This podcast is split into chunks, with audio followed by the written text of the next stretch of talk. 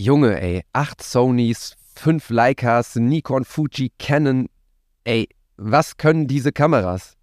Ein großes Sportevent im Ruhrpott covern. Aber viel wichtiger ist eigentlich noch die Frage, was können die Leute hinter den Kameras? Jo, klären wir heute. Mucke. Auch als Geschichtenerzähler. What's the story? Each shot creating an energy that lead to a second shot. Image can be a word, it can be a sentence, it can be possibly a paragraph. What's the story? Und damit herzlich willkommen zu What's the Story, dem Fotografie-Podcast, bei dem es um die Geschichten hinter den Bildern geht und hinter den Reels und hinter den Videos und, und, und.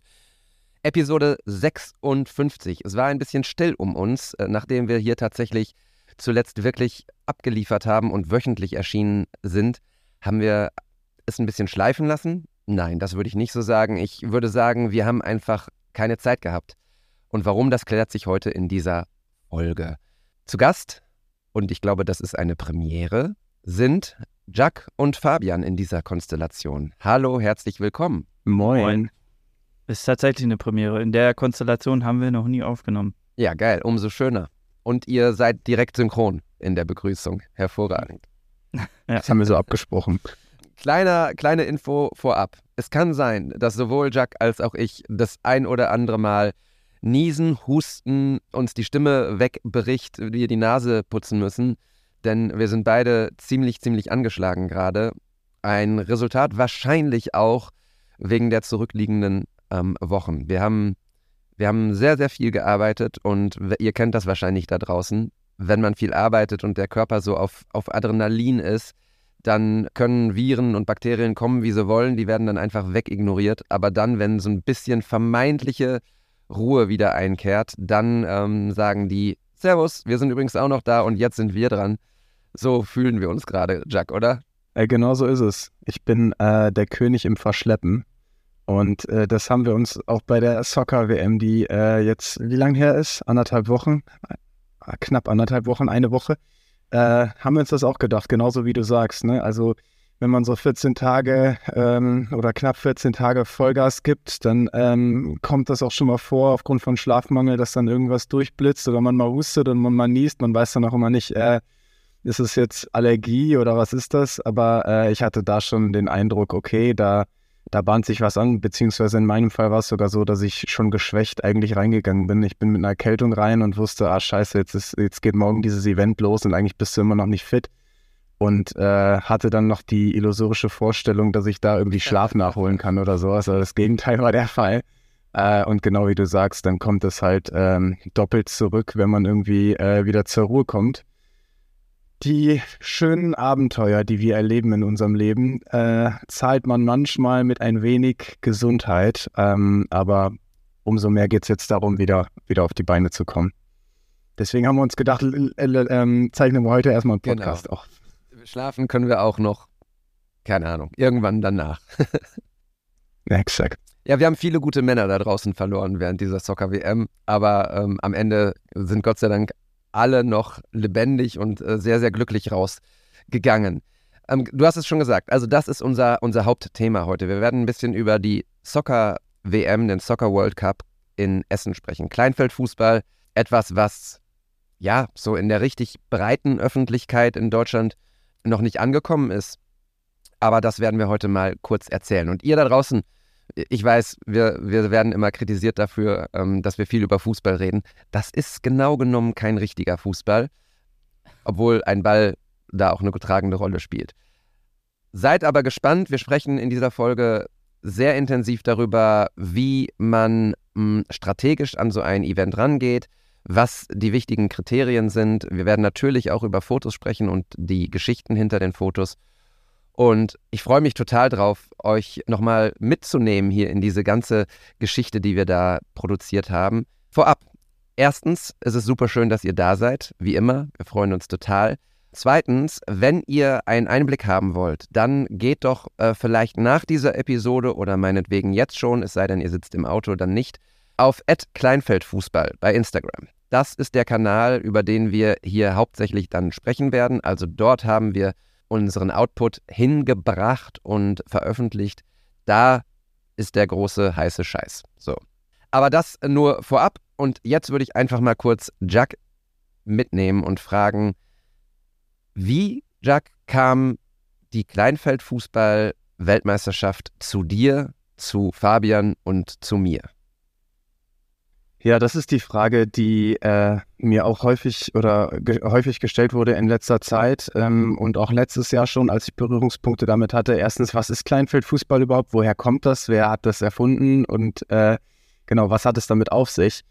Ähm, ich habe jetzt nicht wirklich was dazu vorbereitet. Hier stehen keine Notizen, aber ich versuche das jetzt mal aus der Kalten zu skizzieren. Ähm, und zwar gibt es äh, in Braunschweig eine Marketingagentur, die heißt Amilla Marketing. Und die sind nicht nur Marketingagentur, Sportmarketingagentur, sondern ich würde sagen, die sind zu einer Hälfte Sportmarketingagentur und zur anderen Hälfte sind die Fußballliebhaber. Und diese Fußballliebhaber, die haben damals ähm, die, äh, den Unicup äh, oder mit einem Unicup äh, haben die schon ähm, sich eine einen Teil ihrer Zeit vertrieben, äh, indem sie den organisiert haben. Und aus diesem Unicup ist irgendwann durch Kontakte ins Ausland mal die Idee entstanden, ähm, Soccer bzw. Kleinfeldfußball zu spielen, weil äh, ich meine, es wäre ein Grieche gewesen, der Thanos, der irgendwie gesagt hätte, ich weiß nicht genau, ob es stimmt, aber der ähm, dem Christoph gesagt hätte, dem äh, Geschäftsführer der äh, Marketingagentur, hey, äh, Kleinfeldfußball, wieso wird das in Deutschland nicht gespielt? Also äh, hier im, im, im, Osten und in Griechenland und weiß ich nicht wo, in äh, diversen südlichen äh, Staaten ist das total präsent und äh, gibt es auch Turniere und so weiter. Und in Deutschland gibt es einfach kein Team. Also es gibt kein deutsches Kleinfeldteam und hat die dazu bewogen, ähm, einen Verband zu gründen. Also quasi den deutschen Kleinfeldfußballverband, um dann auch aus diesem Verband heraus eine Nationalmannschaft aufstellen zu können. Und das haben die dann gemacht. Das ist jetzt schon ein paar Jahre her. Ich glaube, äh, inzwischen 15, 20 Jahre ist das her. Ähm, und dann haben die eine Nationalmannschaft aus Spielern, aus, aus ambitionierten Fußballspielern zusammengestellt, die eine, äh, ein Kriterium erfüllen mussten, und zwar, dass sie keine Profis sind. Also es durften äh, Regionalligaspieler sein, es durften äh, Oberligaspieler sein, aber eben keine Profis. Und äh, ich war damals natürlich noch nicht Teil dessen und habe das medial auch noch nicht betreut, abgebildet oder dergleichen. Und dementsprechend weiß ich nicht, wie die Truppe damals aussah und wie, wie gut sie war. Ähm, aber inzwischen ist es so, äh, dass die Jungs das ein paar Jahre machen und da gibt es dann im Vorfeld einer solchen WM, die dann jedes Jahr stattfindet, immer in einem unterschiedlichen, immer in einem anderen Land. Ähm, gibt es äh, so Lehrgänge. Und im Rahmen dieser Lehrgänge werden halt ambitionierte Fußballspieler eingeladen, die eben keine Profis sind, aber äh, ziemlich gut kicken können. Äh, und die sich dann im, äh, im Verlauf der Lehrgänge, da gibt es dann so vier, fünf, sechs Lehrgänge vor so einer WM, ähm, zu einem Team formen. Und dann gibt es da so einen Auswahlprozess und irgendwann sind nur noch, äh, weiß ich nicht, zwölf Spieler über oder 15 Spieler über und dann hat man seinen Kader äh, für die WM. Und ähm, diese Kleinfeldfußball-Weltmeisterschaft ist zum ersten Mal ähm, letztes Jahr im Herbst in mein Leben getreten. Ähm, als ich, ich hatte vorher mit den Jungs, ich hatte gesagt, Marketingagentur, hatte ich schon äh, Corporate Jobs gemacht und die haben dann gesagt, ey, wir haben äh, im Herbst diese Kleinfeld-WM in Budapest, also in Ungarn, und äh, da brauchen wir dich eigentlich. Da musst du eigentlich mitfahren und musst ein paar Videos machen und musst Reels schneiden und äh, musst ein bisschen medialen Output machen. Äh, wir haben einen Fotografen dabei. Liebe Grüße an Julian Meusel, die alte Maschine. Äh, einer der besten Sportfotografen, die ich kenne. Ähm, genau, aber die hatten eben keinen Videografen. Und dann haben sie mich gebeten, dazu zu kommen und äh, dann habe ich das gemacht und hatte da eine gute Woche. Ähm, das war auch sehr wild und auch sehr arbeitsintensiv, aber ähm, das war eine, eine, spannende Zeit. Und dann haben sie auch sofort nach dieser äh, WM in Budapest, wo die deutsche Mannschaft auch ähm, überraschend äh, ziemlich gut abgeschnitten hat, mich zumindest bis äh, oder im Halbfinale dann verloren hat und dann das Spiel um Platz 3 spielen durfte.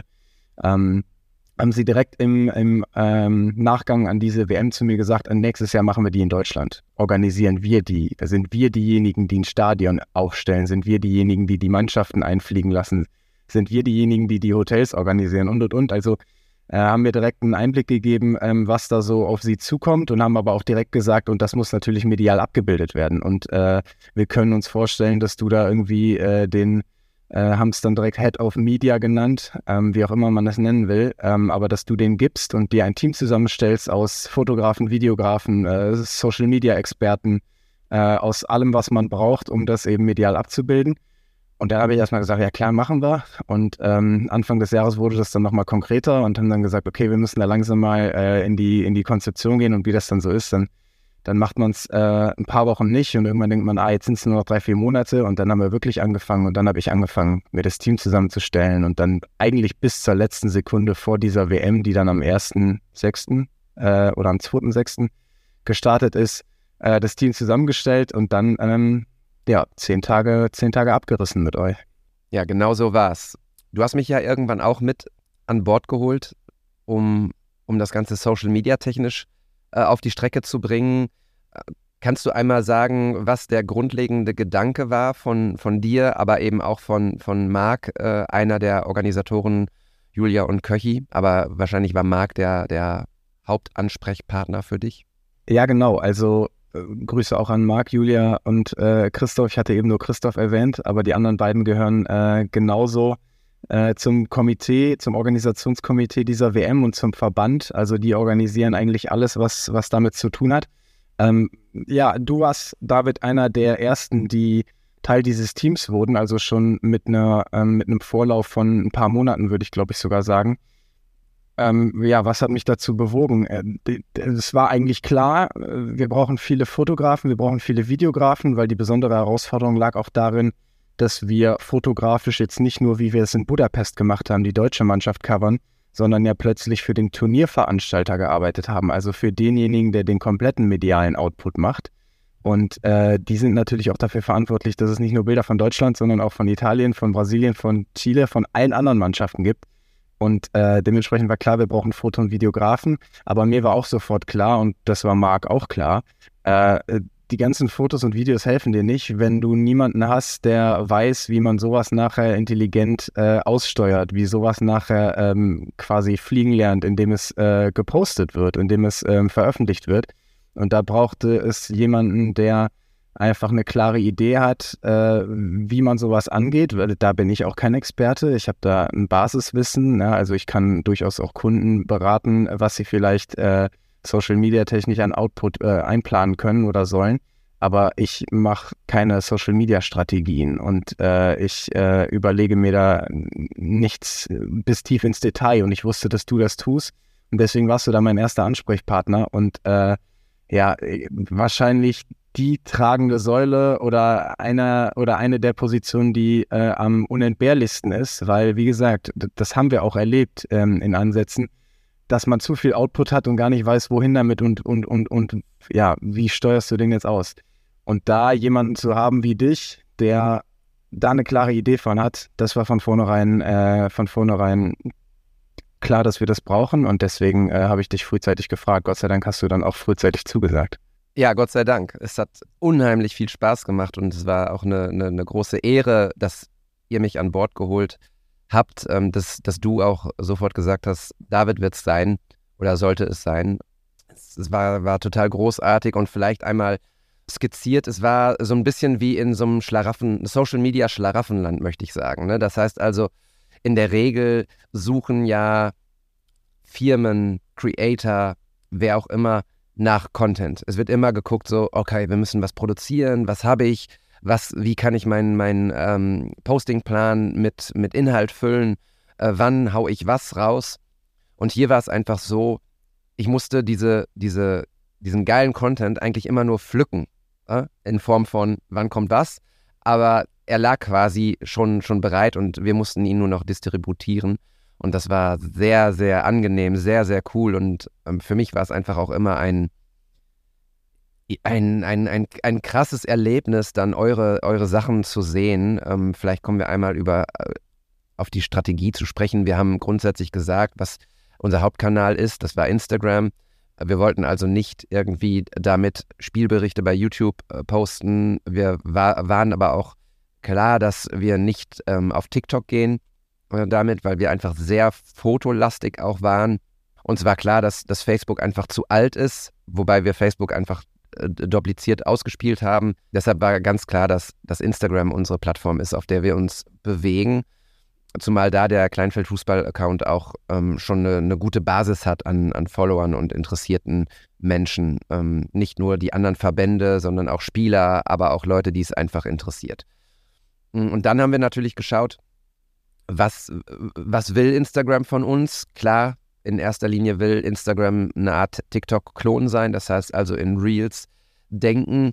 Ähm, wir haben aber immer auch gesagt, wir haben so gute Fotografen am Start, dass, dass Fotos auch eine tragende Rolle spielen. Und dann haben wir einfach immer wieder versucht, Fotos als Reels. Wir haben dann kurze Segmente, Videosegmente genommen und dann einfach da am Ende nochmal drei Fotos draufgelegt, sozusagen als Spannungsbogen Bogen und den Highlight-Content dann am Ende, bam, bam, bam, drei geile Fotos. Und das hat richtig, richtig viel Spaß gemacht, weil einfach die, die Creator, die Fotografen, die Videografen da super an einem Strang gezogen haben. Und das fand ich auch ganz besonders schön. Jeder irgendwie Ideen mit eingebracht hat. Ne? Ob es jetzt ein trendender Sound war oder eine trendende Vorgabe bei, bei TikTok über CapCut oder was auch immer. Wenn das übrigens gerade totale Hieroglyphen für euch sind, dann tut mir das leid. Das ist schon so ein bisschen jetzt äh, Nerdkram, Social Media mäßig. Aber wenn ihr Fragen habt, schreibt sie in, einfach in die Kommentare und dann versuchen wir die noch zu beantworten. Jetzt muss ich kurz einmal. Entschuldigung.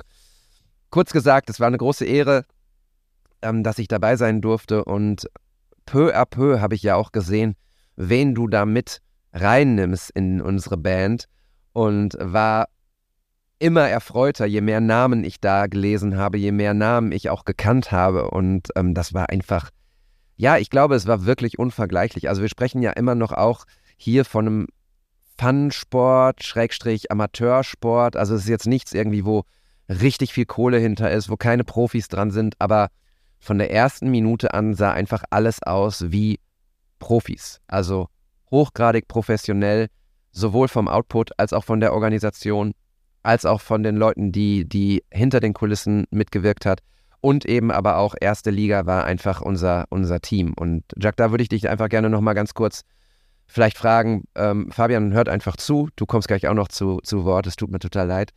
Nein, alles gut. Ich äh, höre euch auch immer gerne zu, ich, weil ich habe ja diesen ganzen organisatorischen Kram im Vorfeld auch nicht so ganz mitgekriegt. Deswegen finde ich es auch ganz cool, das nochmal hier zu hören gerade. Ja. Jack, wie, wie hast du die Band zusammengetrommelt? Also was waren die Kriterien der, derer, die du, die du mit an Bord geholt hast und Vielleicht kannst du dir ja auch einmal grob vorstellen, wer am Start war.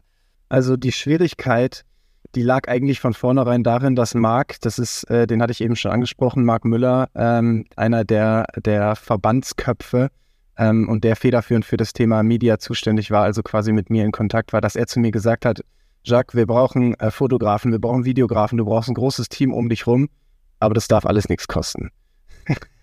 Und ich habe natürlich äh, Foto- und Videokontakte. Ich habe äh, Freelancer, mit denen ich zusammenarbeite. Ich kenne Leute auch äh, teilweise, die ich vorher noch nicht persönlich kannte, über Instagram, von denen ich wusste, die machen geile Arbeit.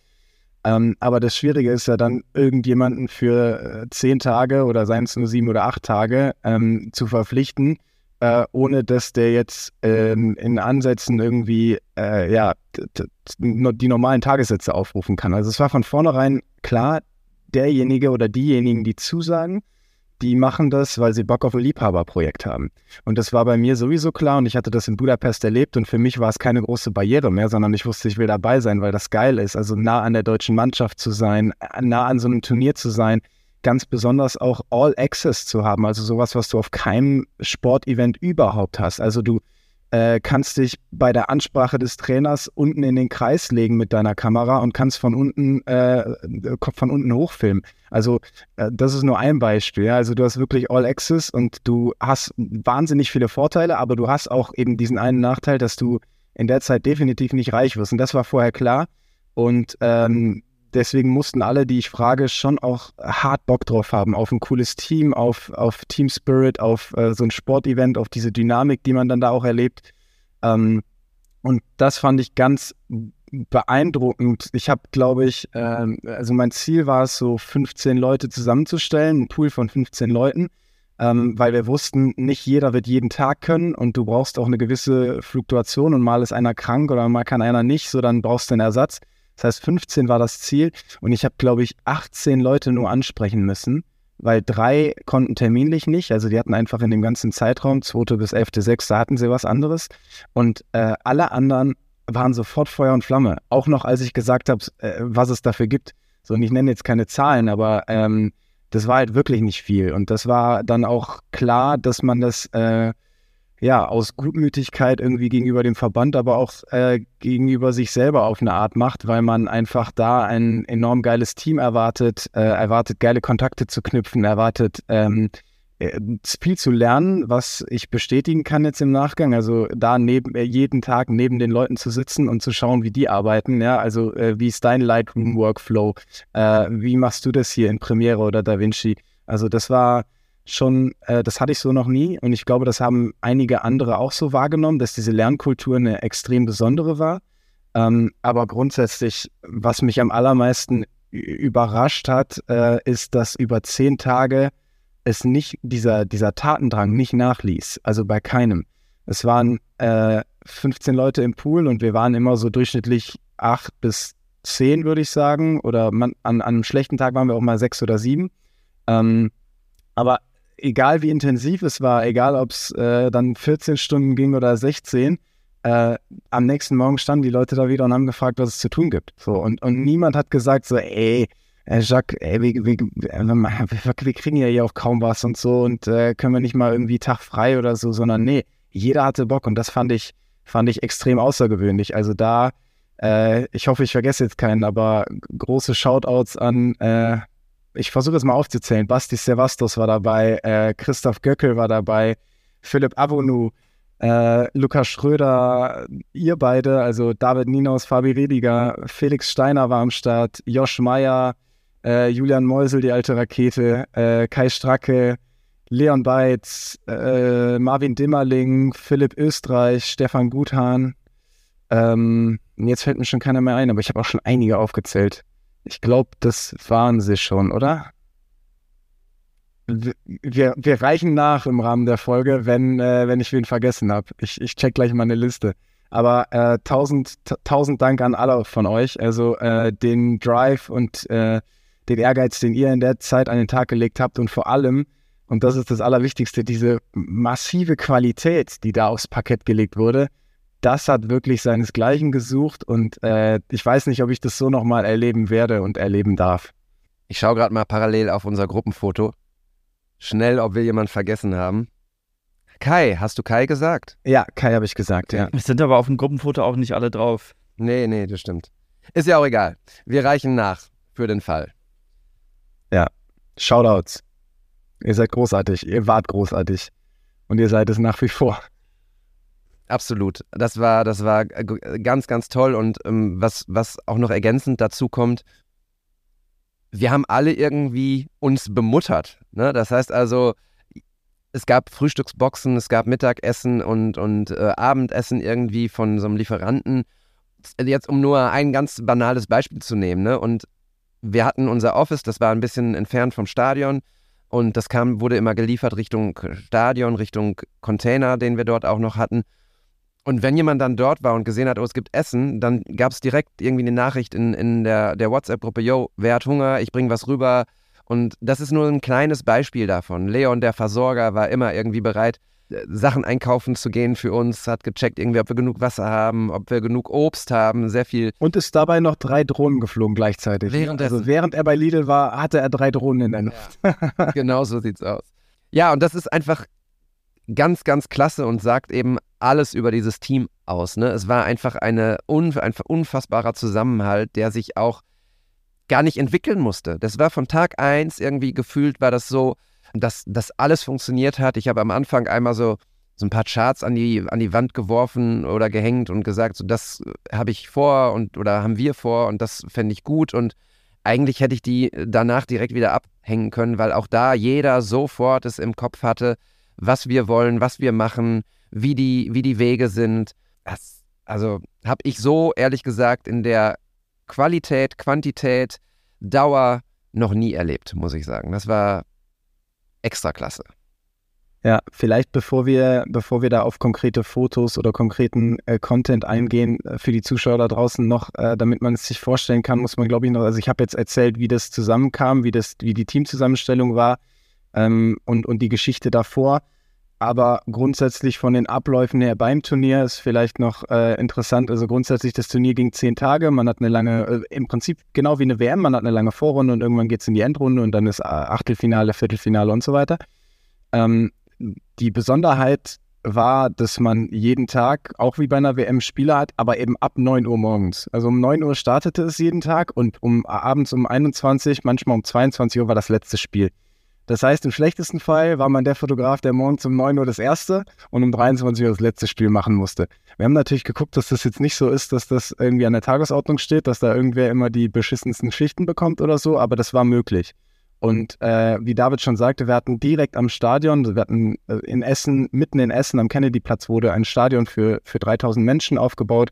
Also da auch nochmal großen Respekt an, äh, an die Turnierleitung, um Marc, äh, Christoph und Julia und alle, die daran beteiligt waren, äh, das auf die Beine gestellt zu haben. In, innerhalb von zwei Wochen, glaube ich, dann, klar, Planungszeit viel, viel mehr, aber ich glaube, zwei Wochen vorher haben die angefangen, dieses Stadion zu bauen und, und zwei Wochen später steht dann da halt so ein Riesenstadion. Ähm, direkt am Stadion hatten wir einen kleinen Container, einen Media-Container, wo wir schnelle, schnelle Lightroom-Arbeiten äh, direkt nach dem Spiel machen konnten oder Dinge, die extrem äh, dringend waren.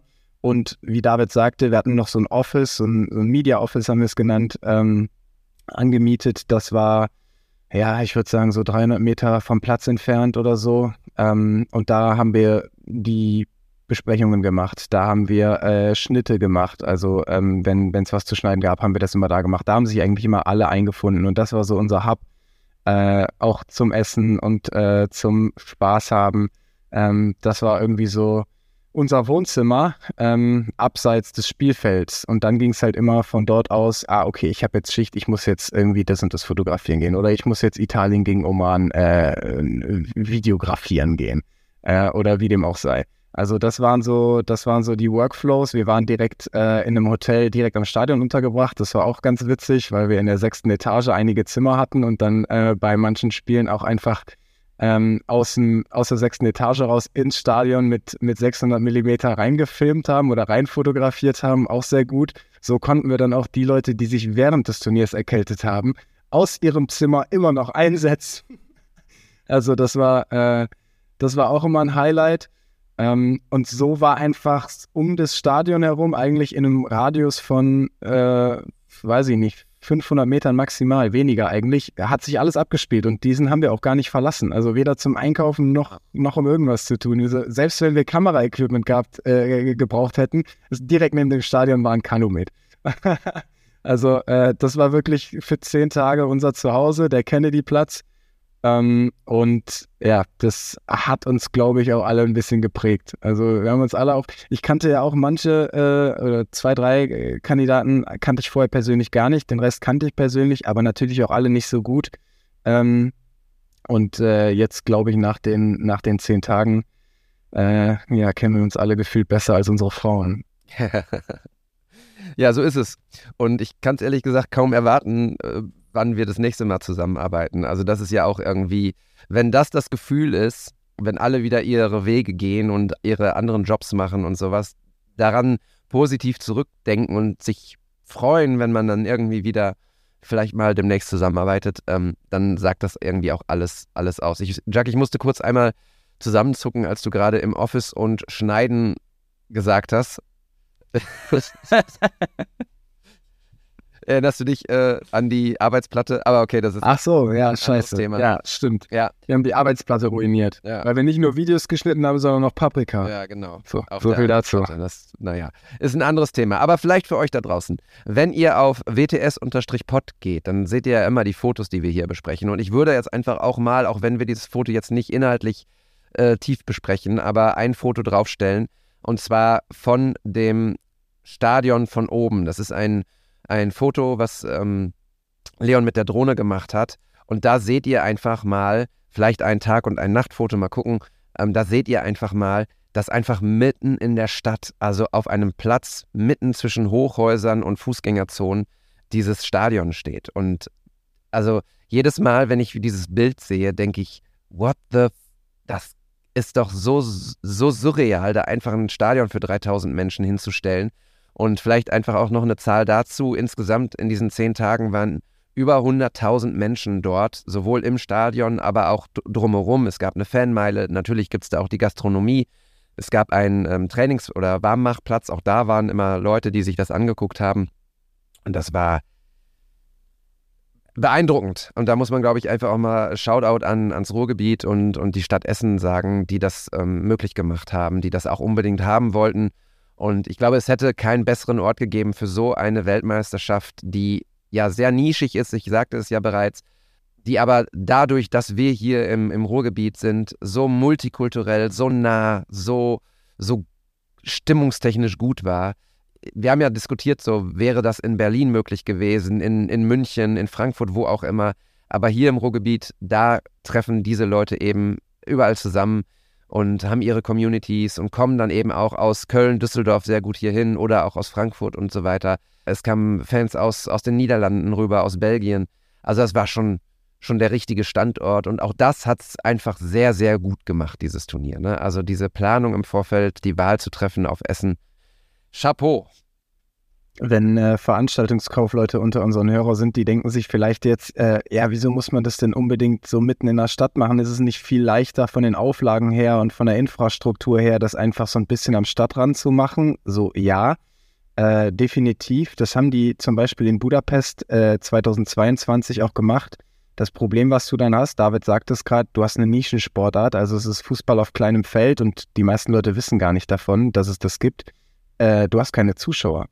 Selbst wenn der Eintritt frei ist, du brauchst Publikumsverkehr, du brauchst die Leute, die in der Fußgängerzone äh, daran vorbeiziehen und sagen, hä, wieso steht hier ein Stadion? Ah, ich gehe mal rein. So, das brauchst du und das war den Organisatoren von vornherein klar. Und dementsprechend haben die alles dafür getan, das dann am Ende auf dem Kennedy-Platz, also mitten in Essen, aufzubauen. Und das hat denen auch viel abverlangt. Also ich weiß nicht, du erinnerst dich, David, als wir zwei Tage vor Eventstart ankamen, äh, da war noch so ein bisschen Weltuntergangsstimmung. Da war nicht klar, findet das Turnier statt oder nicht, weil dann kommt ein Statiker, der sagt, ja, aber das Stadion, das ist noch nicht, äh, da, äh, ich kenne mich nicht aus, aber das Stadion, das, das wird so noch nicht abgenommen, ja, weil das kann, was weiß ich, das kann wegfliegen oder so äh, wo du so denkst, hä, das ist doch voll schwer, das fliegt doch nicht weg. Ähm, und wo dann noch irgendwie äh, 20.000 äh, Gewichte geholt werden müssen und dies und das. Also wahnsinnig viel Arbeit noch in den 48 Stunden vorher. Ich glaube, da hat auch keiner gepennt von den Organisatoren, ähm, um dieses Turnier stattfinden zu lassen, da mitten in Essen. Ähm, aber es hat sich gelohnt, weil letztendlich das Stadion war ab mittags voll und manchmal ab morgens. Ne? Also das ist äh, du kamst da irgendwie um, um 9 Uhr rein und dachtest, okay, hier sind schon Leute. Und ich war es aus Budapest eben ganz anders gewohnt. Da hast du bei den 21 Uhr Spielen nur Leute, wenn Ungarn gespielt hat. Und äh, in dem Fall war es halt komplett anders. Das Stadion war immer voll und äh, die Stimmung dementsprechend wahnsinnig geil. Und dadurch lebt ja so ein Sportevent auch. Dadurch kommen ja diese geilen Fotos zustande. Ich meine, ihr werdet sie noch sehen, ähm, wenn ihr sie noch nicht gesehen habt. Also entweder auf äh, Kleinfeld Fußball oder eben auf äh, unserem Kanal. Äh, da wird auch noch was, äh, wahrscheinlich auch noch was davon ähm, erscheinen. David, ja, er nickt. Mm. Und das entsteht ja alles nur, weil das, weil das Stadion voll ist, weil es die Menschen begeistert, weil die Leute in der Stadt merken, ach krass, ey, was ist das denn für ein geiles Fußballevent? Und sowas kann eine Sportart groß machen. Und deswegen äh, großes Lob, äh, da die Entscheidung zu treffen, also sowohl seitens der Organisatoren als auch seitens der Stadt, zu sagen, ja, das machen wir mitten in der Stadt. Ja, Zwei Dinge dazu. Wir hatten natürlich auch enorm Glück mit dem Wetter. Also wir haben vielleicht einen Tag gehabt, dass, da hat es mal so ein bisschen geregnet, aber auch nicht viel. Ihr werdet es äh, an eurem eigenen Leib gerade erfahren, äh, dass wir Hochsommer haben mit krassen Temperaturen. Wir hatten quasi durchgehend Sonne. Wir hatten, ich meine, da, da, kommen die Leute dann auch raus und setzen sich eben gerne irgendwo hin ins, ins Stadion. Und, und vielleicht ist das ja noch ganz wichtig oder interessant für euch da draußen. Kleinfeldfußball ist eben eine Sportart, die super schnell ist. Es passiert immer was. Das heißt also, du hast zweimal 20 Minuten mit einer Mini-Halbzeit dazwischen. Du hast 6 gegen 6 inklusive Torwart. Du hast ein kleines Fußballfeld, was nicht ansatzweise so groß ist wie ein, ein Großfeldplatz. Du hast bestimmte Regeln, die anders sind als im, im Großfeldfußball. Das heißt also, es gibt keinen Einwurf, sondern ein Schießen. Es gibt vor allem, und das macht richtig viel Spaß, ähm, den Penalty, also äh, kein Elfmeter schießen oder ein Strafstoß irgendwie, sondern ein Penalty ist äh, wie vom Eishockey. Äh, ein, ein Spieler hat zehn Sekunden Zeit von der Mittellinie, ähm, das Duell mit dem Torwart zu gewinnen. Und auch mehrere Versuche, wenn der Torwart den Ball abprallen lässt und die zehn Sekunden noch nicht vorbei sind, dann ist der Ball noch heiß, dann geht's weiter. Und das ist natürlich alles super spannend, super schnell. Das heißt nicht, dass die Spiele irgendwie 18, 14 ausgehen. Es ist immer schon auch noch ein sehr hohes Niveau mit guter Verteidigung und Defensive. Aber es passiert trotzdem immer irgendwas und es ist, es ist einfach, ja, äh, dramatisch, schnell, schön, spannend. Und das macht diese, diese Soccer auch eben aus. Und ich glaube, das war eben auch ein Teil des Erfolgs, ähm, dass die Leute Spaß hatten, diesen, diesen, diese Art Fußball zu sehen.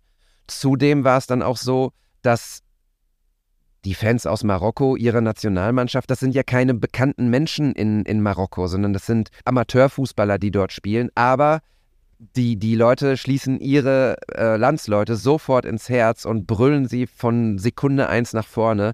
Und so war es bei den Kroaten, bei den Marokko habe ich gesagt, bei den Ungarn, bei den Ukrainern. Es war einfach wild und krass und ein, ein Erlebnis tatsächlich. Fabian, du wolltest was sagen. Ja, ich wollte gerade kurz nochmal bei den Ergebnissen reinschmeißen, äh, dass das immer knapp ausgeht. Außer England spielt gegen Katar, dann geht es nämlich 18 zu 0 aus. Äh, das ist, glaube ich, auch das höchste Ergebnis dieser ganzen WM gewesen. Und jetzt, wo du das gerade mit den marokkanischen Fans nochmal ansprichst, die haben, glaube ich, doch auch sogar den äh, nochmal einen Extrapreis für Fair Play am Ende gewonnen, weil äh, das jetzt vielleicht schon mal ein so ein Moment, der mir in Erinnerung geblieben ist, auf jeden Fall. Äh, generell die marokkanischen Fans waren, glaube ich, echt immer mit am stärksten vertreten. Also die haben, wenn Marokko gespielt hat, immer die komplette Haupttribüne eigentlich vollgemacht mit, äh, mit Fans. Und äh, ich weiß jetzt nicht, welches Spiel es, ob es jetzt schon ein K.O.-Rundenspiel war. Ähm, es war auf jeden Fall Marokko gegen die Ukraine. Ich glaube, es war schon K.O.-Rundenspiel. Äh, und die Ukraine hat gewonnen. Und das Spiel war sehr, sehr hitzig und spannend, glaube ich, auch relativ bis zum Schluss. Äh, ich kann mich auch noch erinnern, dass bei ein, zwei Entscheidungen dann aus dem, aus dem Publikum schon der ein oder andere Becher geflogen ist, wo ich erst dachte, na, das ist jetzt aber nicht so sportlich und cool irgendwie. Aber sobald das Spiel vorbei war und die ukrainische Mannschaft von ihren Fans gefeiert wurde, die haben immer eine Runde durchs ganze Stadion gemacht, dann sind die halt auch irgendwann vor die, vor die Haupttribüne gekommen, wo nur die Marokko-Fans waren. Und die haben äh, die komplette ukrainische Mannschaft abgefeiert, denen gratuliert, Handshakes gemacht, die umarmt und so. Und das war, das war so ein krasser Moment für mich, äh, das auch schon zu erleben und davor zu stehen und zu sehen, wie auf einmal dieses so, ne, da ist halt das Ergebnis dann scheißegal. Die freuen sich, dass sie da sind.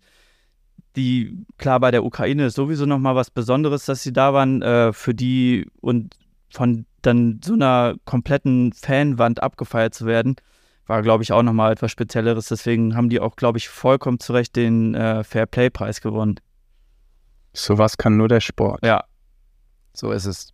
Und vor allem auch, glaube ich, nur in so einem Umfeld, wo du jetzt nicht, äh, wie du das schon sagtest, stark irgendwie so ein, so riesen äh, Sicherheitsapparat drumherum hast, sondern die Fans sind ja quasi direkt am Spielfeldrand, so die äh, da ist kein großer Graben dazwischen, da können, die können quasi, wenn sie sich weit genug rüberlehnen, dem äh, den Spielern so im Spiel irgendwie ein High Five geben und äh, so, das ist halt einfach super nah. Und das sind wirklich Leute wie du und ich, die da auf dem Platz stehen. Und das schafft, glaube ich, nochmal eine ganz andere Verbindung zwischen Fans und Mannschaften, weil die halt sehen, das ist jetzt nicht die riesen Kommerzveranstaltung, wo es um Millionen geht und wenn einer ein Tor schießt, kriegt er irgendwie eine Torprämie, die bei anderen 20 Jahresgehälter sind oder so. Äh, es ist halt sehr, ja, es ist sehr volksnah irgendwie und bringt den Fußball doch auch wieder ein bisschen dahin zurück, wo er eigentlich hergekommen ist. Die können nur ein bisschen besser Fußball spielen als du und ich, Fabian. Äh, du, ich, also ich war nicht auf dem Platz. Es hat noch keiner gesehen, was vielleicht so in mir schlummert. Das stimmt. Ja. Aber in Katar, Katar hättest du mithalten können, Fabian. Ja, vielleicht hätte ich da sogar ein Tor geschossen. Ja. Jetzt sprechen wir seit 40 Minuten über das, was wir erlebt haben und ihr da draußen fragt euch, yo, wann kommen denn endlich die Geschichten hinter den Bildern? Wir haben das alles jetzt so lange eingeleitet, um euch einfach mitzunehmen, was wir dort erlebt haben und wie es für uns war und wie dann überhaupt diese Fotos und Bilder entstanden sind oder entstehen konnten. Und ich würde jetzt einfach direkt mal das erste Bild von Fabian reinnehmen. Jack, vielleicht kannst du das beschreiben. Fabian hat es gerade nochmal in die Gruppe gepostet. Was, was sehen wir auf diesem Foto und was, was macht das mit, mit dir? Und ja, Äh, Wir sehen ein querformatiges Foto. Es ist offensichtlich in der Blue Hour entstanden. Also der Himmel ist noch nicht schwarz, aber äh, wir können auch nicht mehr von Golden Hour reden. Das heißt, es war wahrscheinlich das letzte Spiel des Tages. Ich glaube sogar, es war das letzte Spiel. Ähm, also ich brauche hier gar nicht so tun, als hätte ich das Foto noch nie gesehen. äh, und ich brauche auch gar nicht so tun, als würde ich die Geschichte dahinter nicht kennen. Ähm, äh, es sind jubelnde Ukrainer zu sehen. Wir oder fotografiert wurde quasi vom Platz aus oder vom Spielfeldrand aus in die Fanmenge. Und äh, auf dem Stadionzaun hängen zwei oder sind zwei Ukrainer hochgeklettert, die mit den Fans feiern. Und die äh, da, da ist noch so ein Fangnetz. Und äh, sie versuchen durch das Fangnetz irgendwie äh, zu den Fans durchzukommen und umgekehrt. Ja, also der eine, da, da hängt ein Fan äh, wirklich mit dem, mit dem ganzen Gesicht im Fangnetz, sodass ihm wirklich die Nase, also wie man sich das vorstellt, äh, die Nase so richtig da durchquillt, nur um einem ukrainischen Spieler äh, die Hand zu geben. Äh, daneben die zwei ukrainischen Spieler, die sich so halb in den Armen liegen und eben äh, mit ihren Angehörigen oder mit den Fans oder wer auch immer da vor ihnen steht, feiern. Und alle sind irgendwie äh, außer Rand und Band. Äh, unten rechts im Bild sieht man noch den, ich weiß nicht, ob es der Betreuer ist oder der Co-Trainer, ein, ein Staff-Mitglied aus dem ukrainischen Team. Ähm, und von unten links, im unteren link, äh, linken Bildrand, äh, ragt eine Faust, eine weitere ukrainische Faust ins Bild. Äh, also wahnsinnig viel Energie in diesem Bild, wahnsinnig viele Fäuste, die in die, in die Höhe gehen. Ähm, ja, man sieht, dass es irgendwie auf einem krassen Sportevent irgendwie äh, fotografiert sein muss. Und ich weiß nicht, ob ich so weit vorpreschen soll, deswegen mache ich jetzt mal eine Pause. Aber ich finde halt die Geschichte, zumindest aus meiner, schrägstrich unserer Perspektive, äh, hinter diesem Bild ganz besonders spannend. Aber äh, bevor, ich, bevor ich das erzähle, ähm, lass mir vielleicht lieber Fabian oder, oder dich, David, mal erzählen. Da, du, du möchtest noch eine Beschreibung ergänzen, David. Nee, ich wollte kurz einmal einen, einen kurzen Hintergrund geben für euch da draußen, warum wir vielleicht ein bisschen ins, ins Stocken oder Stottern geraten bei diesem Foto. Ähm, und das ist, sage ich jetzt nur einmal ganz kurz, damit ihr es gehört habt. Erstens, die ukrainische Mannschaft hat uns natürlich ob der Situation in der Ukraine und dem unsäglichen Angriffskrieg der Russen ganz besonders beeindruckt und äh, in, in den Fokus gespielt. Ich weiß gar nicht, ob das jetzt ein Satz war. Es gibt eine Geschichte dazu, die werdet ihr an anderer Stelle hören. Ähm, am Freitag haben Basti Sevastos und ich schon eine, eine Sonderfolge aufgenommen und die werdet ihr dann hören, wenn die Zeit dafür ist. Die Zeit wird dafür sein, wenn, und das vielleicht auch nur als jetzt einmaliger Ausflug gerade, wenn es ähm, die Doku gibt, die wir parallel zu dem Output, den wir für Social Media bei Instagram generiert haben, auch noch mitgedacht und mitgedreht haben. Ähm, das wird eine sehr schöne Doku, glaube ich, ähm, eine sehr intensive Doku und mehr möchte ich auch gar nicht dazu sagen. Wenn wir also, was die Ukrainer jetzt äh, betrifft, hier ein bisschen ins Stottern geraten, dann liegt es daran, dass wir da noch nicht zu viel verraten wollen. Seht es als Spoiler an, als Cliffhanger und seid euch sicher, dass ihr auf unseren Kanälen, aber eben auch auf dem What's the Story Kanal bei Instagram davon erfahren werdet, wann es diese Doku gibt und wo es sie gibt. Und dann gibt es die Sonderfolge und dann gibt es sicherlich auch nochmal die Möglichkeit, sehr intensiv auf, auf diese Thematik einzugehen. Was ich aber trotzdem noch ergänzen möchte, ist, dass es schon einfach sehr besonders war. Und ich glaube, so viel kann man sagen und so viel ist ja auch logisch. Die ukrainische Mannschaft hatte Schwierigkeiten im Vorfeld natürlich bei der Weltmeisterschaft teilzunehmen. Sie haben erst kurz vor knapp eine Genehmigung bekommen und sind dann nach Essen gekommen. Dementsprechend emotional war natürlich auch diese ganze Sache und das hat sich durchs Turnier gezogen wie ein blau-gelber Faden. Und wir haben das auch gespürt und gesehen und gemerkt und es war ein richtig, richtig, richtiger, wichtiger Bestandteil dieses Turniers, ein, ein richtiger Farbklecks und eine tolle Botschaft, die, die damit rausging. Und es gibt sehr viele Jubelfotos, die wir, die wir machen durften und sehr viele verschiedene Content Pieces, die wir zur Ukraine ähm, organisiert haben und veröffentlicht haben. Auch die findet ihr die meisten schon bei Ed Kleinfeld Fußball. Und vielleicht einfach das als abschließend. Den Betreuer, den du gerade unten rechts erwähnt hast in dem Bild, Evgeni, äh, mit dem habe ich eines Nachts um, um zwei Uhr telefoniert und es war so herzlich und so schön und so nett und freundlich. Ähm, und das sagt einfach alles über, über auch diese Mannschaft und, und dieses Land aus. Fabian, vielleicht noch äh, für dich jetzt, um wieder aufs Fotografische zu gehen. Du hast die Ukraine auch äh, logischerweise gecovert, sehr intensiv. Erzähl mal was zu diesem Bild und vielleicht zu den Momenten, die du hattest in dem Turnier mit den Ukrainern. Na, du hast es ja gerade schon mal kurz angerissen. Die ganze Situation um die Ukraine war natürlich von Anfang an etwas besonders ähm, und natürlich auch emotional ein bisschen aufgeladener für mich auch von Anfang an direkt, ähm, weil die Umstände doch etwas äh, anders waren als bei anderen Mannschaften. Ich glaube tatsächlich jetzt, um mal vielleicht erstmal so ein bisschen auf das Foto wieder zurückzukommen, dass dieses, das war ein Spiel, ich glaube, Ukraine gegen Albanien. Es war für mich das erste Spiel der Ukraine, das ich äh, begleitet habe. Und ich weiß noch, dass ich, glaube ich, der tatsächlich der Einzige aus dem ganzen Team war, der dieses Spiel noch begleitet hat, weil das Spiel davor ein Deutschlandspiel war. Ähm, frag mich jetzt nicht mehr welches, aber es war auf jeden Fall eins, was wir gewonnen hatten. Und äh, dementsprechend waren eigentlich alle anderen direkt nach dem Spiel damit beschäftigt, den Content der deutschen Mannschaft irgendwie zu verarbeiten, äh, in Video- und Foto-Output irgendwie zu packen. Äh, und ich war dann, weil einerseits war ich auch das äh, generell Albanien gegen Ukraine wusste ich, das wird ein sehr feuriges und hitziges Spiel, weil die Albanier auch immer sehr viele Fans mitgebracht haben. Und dann dachte ich mir, komm, dann machst du das Spiel einfach auch noch. Äh, ich habe es sowohl filmisch als auch fotografisch begleitet. Ähm, und die Situation zu dem Foto war, glaube ich, dass, also die Ukraine hat erst 1-0 zurückgelegen und hat dann schon im Laufe des Spiels das Spiel gedreht auf 2-1. Aber die Schlussphase, ich sag mal, die letzten zwei, drei Minuten waren doch sehr intensiv umkämpft und die Albaner waren, glaube ich, kurz davor, das 2 2 zu machen. Und äh, ich weiß noch, ich stand dann an der ungefähr auf Höhe der Mittellinie zwischen den Trainerbänken. Äh, und es gab halt intensive Zweikämpfe und irgendwo auf Höhe der Mittellinie gab es dann ein Foulspiel, äh, was gepfiffen wurde für die Ukraine. Die ähm, albanische Mannschaft hat aber irgendwie noch so ein bisschen rumgemosert, so wollte das irgendwie nicht wahrhaben, war sich auch nicht so sicher, ob das jetzt gegeben wird oder nicht.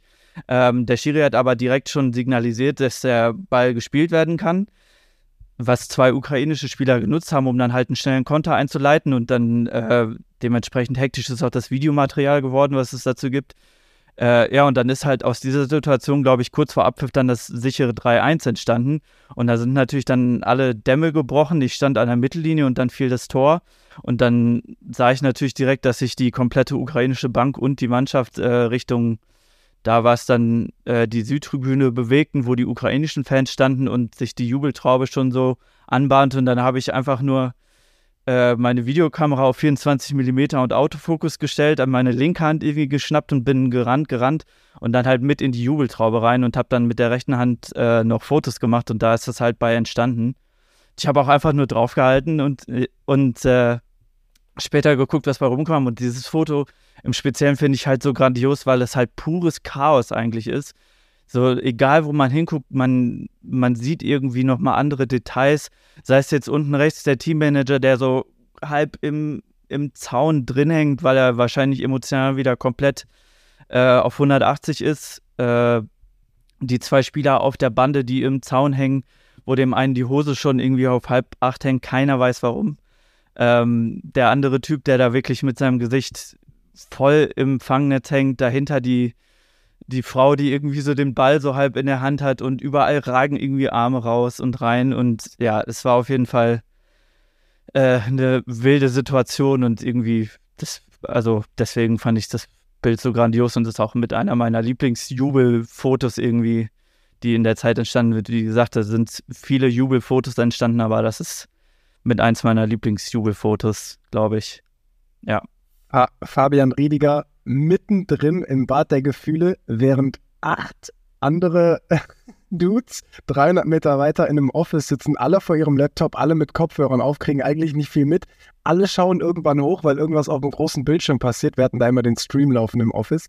Alle schauen hoch und sehen, wie die Ukraine das Tor macht. Das natürlich zuerst, sehen dann aber im zweiten Moment auch direkt Fabian mit zwei Kameras, eine links so eine groß geriggte Kamera mit Madbox und allem, was dazugehört für Video und rechts seine Leica Q2. Und der läuft dieser Menge hinterher mit zwei Kameras und alle stehen auf im Office und sagen, wow, Fabian, die Maschine, guck ihn mir an. Aber das, Das vielleicht so der- auch, auch nochmal zu dem, Das war so der Moment, wo, wo alle dachten, na scheiße, jetzt bräuchten wir, eigentlich bräuchten wir doch äh, drei Fotovideografen am Platz. Aber nee, wir haben ja Fabian, der macht ja alles auf einmal. Der hat, der hat das Foto geholt, der hat das Videomaterial geholt, also was willst du mehr? Ja. Kann man dazu vielleicht auch nochmal erwähnen, ich glaube, das haben wir, ich weiß gar nicht, ob das doch, auf- es muss auf dem Kleinfeld-Fußballkanal gewesen sein, diese komplette Szene, die ich gerade beschrieben habe, das ist so ein Ein-Minuten-Clip ungefähr, äh, den kann man sich dazu auch nochmal angucken mit den Fotos drin, äh, ist auf jeden Fall ganz witzig. Äh, vor allem gibt es solche Videos auch, irgendwie hat sich das dann so rauskristallisiert, dass das so mein, mein USP war an Content, was ich geliefert habe, immer einfach in entscheidenden Szenen äh, in die Jubeltraube mitzulaufen und äh, einfach so ja, die Kam oder beide Kameras draufzuhalten. Da habe ich, glaube ich, mehrere Clips von schon. Ähm, aber das ist halt auch nochmal so ein Ding, was, das sagtest du ja vorhin schon mal, als du das ganze Szenario beschrieben hast, Jack. Ähm, sowas wäre halt bei einem, bei einem Profi-Fußball-Event niemals möglich gewesen, weil da hätte ich wahrscheinlich irgendwie zehn Meter hinter einer Bande gestanden, auf meinem Platz irgendwie und äh, hätte versucht, da irgendwie mit einem 70-200 ein bisschen was einzufangen. Aber durch dieses durch diesen Vorteil, dass wir halt wirklich All Access hatten, überall, äh, konnten wir halt mitten ins Geschehen reinlaufen. Und das, du hattest das am Anfang auch einmal so, so erwähnt, irgendwie, dass ne, beim Torjubel kann man hier und da schon mal mit auf den Platz laufen, so wenn man es jetzt nicht übertreibt. Und als du das gesagt hast, dachte ich mir, okay, dann mache ich das halt auch einfach immer, wenn sich die Gelegenheit ergibt. Äh, Habe ich jetzt natürlich nicht bei, bei einem 15 zu 0 Tor irgendwie gemacht, äh, aber bei so entscheidenden Sachen, wenn dann die Emotionen noch ein bisschen mehr hochkochen, da habe ich dann halt einfach ne, alles irgendwie in die Hand genommen, Beine in die Hand und dann drauf los, weil das die geilsten Bilder eigentlich sind, die du kriegen kannst und das ja auch aus normaler Perspektive nicht so miterlebst. David, du Wir hatten-. Ja, wir hatten im Prinzip immer nur einen, einen Endgegner und das waren die, die Schiedsrichter, die natürlich auch darauf bedacht waren, dass, dass wir denen nicht im Weg stehen, dass wir am, am Seitenrand irgendwie zwar unseren Job machen können, aber eben es nicht übertreiben. Ähm, Es gab hier und da ein paar Diskussionen, aber insgesamt, glaube ich, haben wir das relativ über Turnierdauer, über die Strecke sehr gut auch mit den, mit den Schiedsrichtern geregelt. Wir haben ihnen erklärt, dass wir quasi vom Veranstalter sind und dass das der geile Content ist, der diese Geschichte des Turniers erzählt.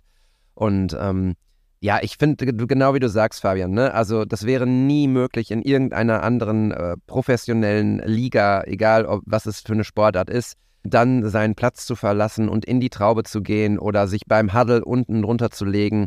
Und was ich so schön finde, ist, es kamen sehr, sehr, sehr viele Fragen immer rein von den Spielern auch und von den Verbänden so. Wow, krass, wo können wir die Fotos sehen? Alle haben unseren Content geteilt, alle haben unseren Content geliebt und ich glaube tatsächlich auch, ohne das jetzt verifizieren zu können, ich glaube, dass die meisten auch sehr, sehr überrascht waren, was wir da gezaubert haben. Also ich kann mir nicht vorstellen, dass, dass das auch für die Verbände der anderen Länder gang und gäbe ist, so ein Content von ihren Mannschaften zu sehen. Also vielleicht auch noch da nochmal für Kontext. Die Franzosen zum Beispiel hatten einen eigenen Foto- und Videografen dabei. Das Team aus Asien, Oman, ich weiß gar nicht, die hatten eine ganze Agentur dabei, ne, mit verschiedenen Leuten, die sich dann um Marokko und so gekümmert haben. Marokko ist nicht Asien. Ich weiß gar nicht, wie die Konstellation da war, aber das war so eine Agentur, die hatten dann auch so drei, vier Leute dabei. Aber sonst war es in der Regel maximal, dass mal irgendwie ein Fotograf dabei war. Aber wir haben halt alles gecovert und ähm, das, das war schon krass zu sehen. Ich kann das nur noch mal wiederholen. Den Output, den wir da rausgehauen haben, das ist schon, das ist schon Benchmark für vieles, vieles, vieles andere, was man da äh, nebenhalten kann. Ja. Ich möchte noch einen USP von Fabian ergänzen. Äh, dein USP war übrigens auch beim Film, dass du einfach immer am Ball warst. Also äh, Luca hatte irgendwie, also Luca hat sehr, sehr viele Spiele gefilmt. Also es haben diverse Leute viele Spiele gefilmt, aber bei Luca erinnere ich mich daran, dass er oft mit 70, 200 ähm, so, ja, ähm, auf 2,8er Blende echt ganz coole ähm, Close-Up-Shots hatte, die wir sonst nicht bekommen haben. Ähm, dann wurde, wie gesagt, teilweise aus dem Hotelzimmer da oben mit 600 Millimeter gedribbelt. Leon hatte die Drohne in der Luft. Ich hatte äh, meine Kamera oft auf dem Gimbal, sodass man so, ähm, so ja, Verfolge, so, so, so Side-Follow und, äh, und, und Front-Follow-Shots und so machen konnte, die auch dann hin und, hin und wieder recht artsy aussehen. Aber dabei vergisst man ja dann ganz oft, ja scheiße, wir brauchen aber auch irgendwo jedes Tor. Ne? Also wir brauchen, wir dürfen schon auch die, die, das Sportliche nicht verpassen. Äh, Also man darf sich nicht verkünsteln. Und da war dann auf jeden Fall immer äh, Verlass auf dich. Also das fand ich schon beeindruckend bei einem 6-0 von Deutschland, wie du einfach jedes Tor drauf hattest. Und wenn, mal, wenn ich bei mir ins Material geguckt habe, dann habe ich so gesagt, ja, das 1 zu 2-0 habe ich richtig krass. Aber danach kommt nichts mehr so, so in etwa. Und äh, dann hatten wir halt da noch die, die Safety Card, äh, Fabian Rediger. Das war schon, schon beeindruckend, weil es auch gar nicht so einfach ist. Ich weiß nicht, das haben wahrscheinlich die wenigsten bisher gemacht. Irgendwie, wann, wann filmt man mal Fußball? Ähm, aber äh, so d- das sportlich zu, also, also den Ball zu verfolgen bis ins Tor, also quasi sportlich immer am Ball zu sein, das ist gar nicht so einfach. Also auch, auch aus einer Handheld-Position ist es nicht so einfach, aber das ist dir äh, sehr, sehr gut gelungen. Ich muss ja, also um das vielleicht auch nochmal ein bisschen von hinten so aufzurollen, ich muss ja sagen, als die Anfrage kam äh, und du sagtest so, ja, vor allem irgendwie Video äh, bräuchten wir dich, äh, da war ich erst so ein bisschen verunsichert und dachte, boah, fuck, halt, ne, kriegst du das hin, hast du das irgendwie drauf und dann in so einem großen Kontext mit ganz vielen anderen äh, Content-Creatern, sage ich jetzt mal einfach, die ich von ne, so vom Sehen und von Instagram immer kannte, aber irgendwie noch nie persönlich getroffen habe. Äh, da muss ich auch gestehen, war ich am Anfang immer so ein bisschen so recht eingeschüchtert und dachte so, okay, kannst du das jetzt hier so mithalten, das Niveau, was die anderen so abliefern irgendwie. Aber dann, glaube ich, nachdem ich so das zweite Spiel oder so gemacht habe, habe ich so gemerkt, so, ja, ey, warte mal, das ist ja eigentlich, das ist ja nicht das erste Mal, dass du das machst und so in dem Umfeld, wie's, wie ich das dann auch da umsetzen konnte, mit wirklich mich nebens Tor stellen äh, und über den Platz rennen und so und überall Zugang zu haben, das, ne, da habe ich dann auf einmal gemerkt, ja, okay, das ist ja doch irgendwie ähnlich wie das, was ich zum Beispiel bei der Nordstadtliga hier in Dortmund schon öfter gemacht habe. So, das ist auch Kleinfeldfußball.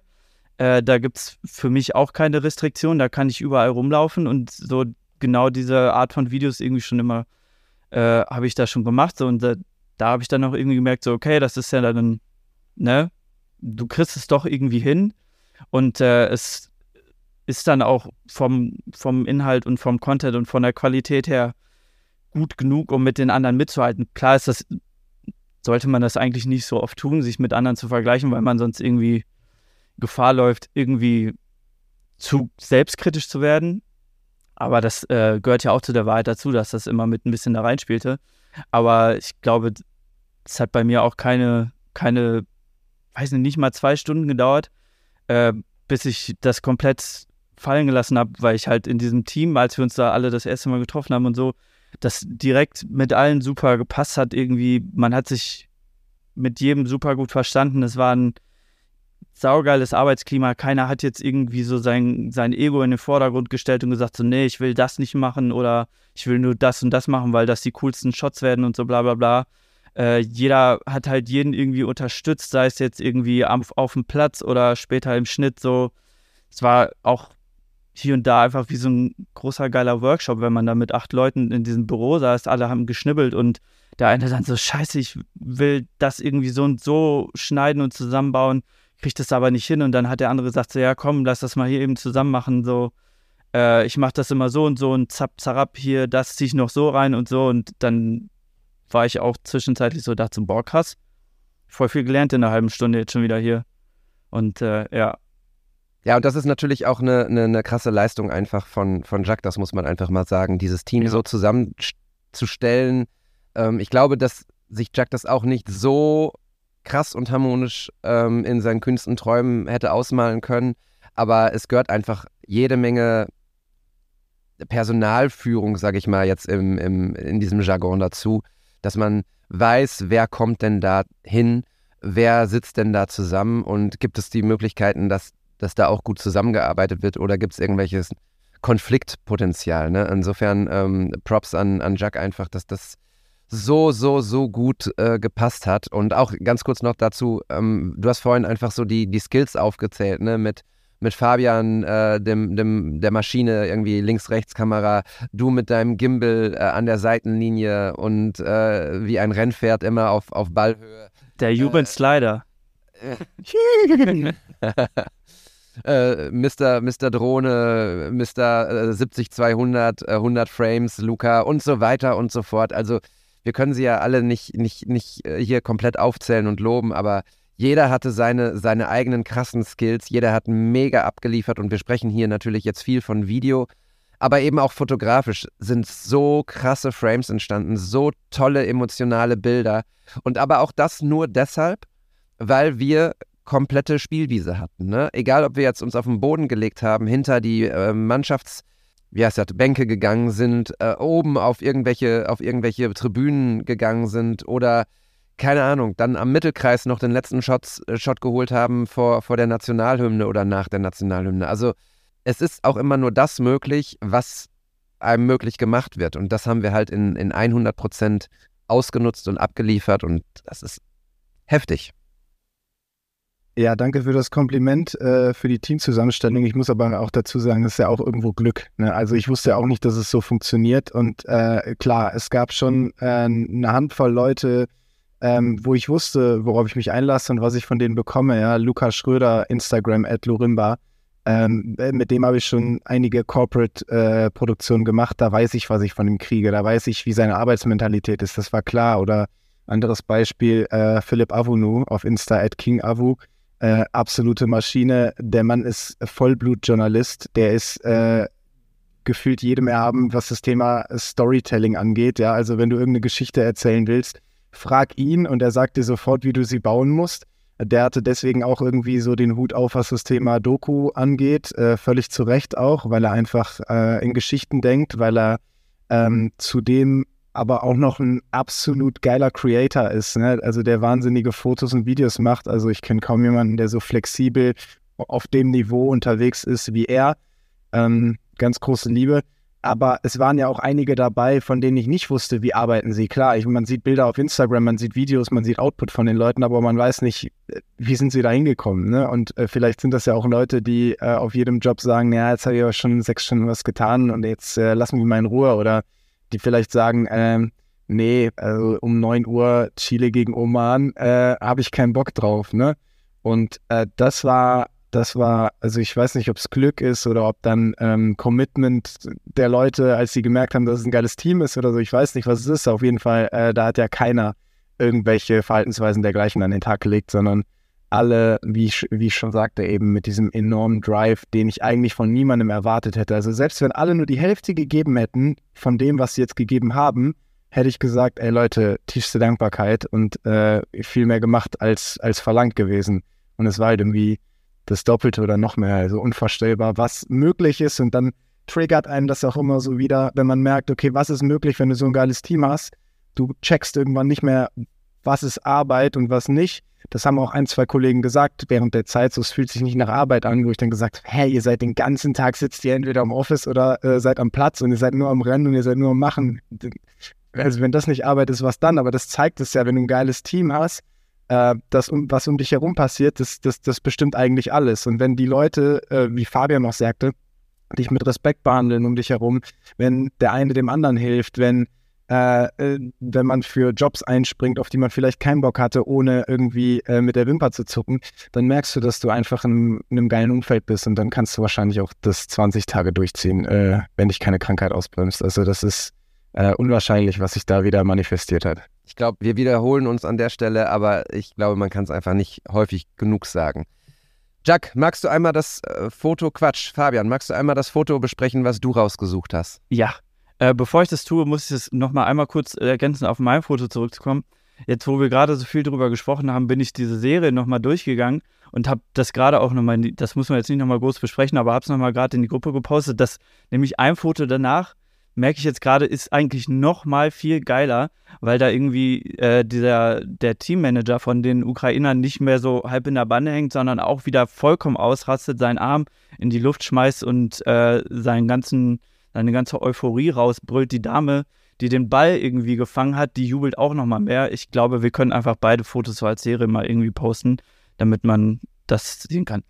Ähm, ja, aber kommen wir jetzt zum nächsten Foto, ähm, das ich jetzt mal kurz beschreiben werde. Also es ist ein Hochformatfoto, es ist ein Schwarz-Weiß-Foto, das ist, glaube ich, in dem ganzen, äh, in den ganzen elf Tagen eher seltener vorgekommen, aber ich finde für diese Situation, die zu sehen ist, passt es vollkommen.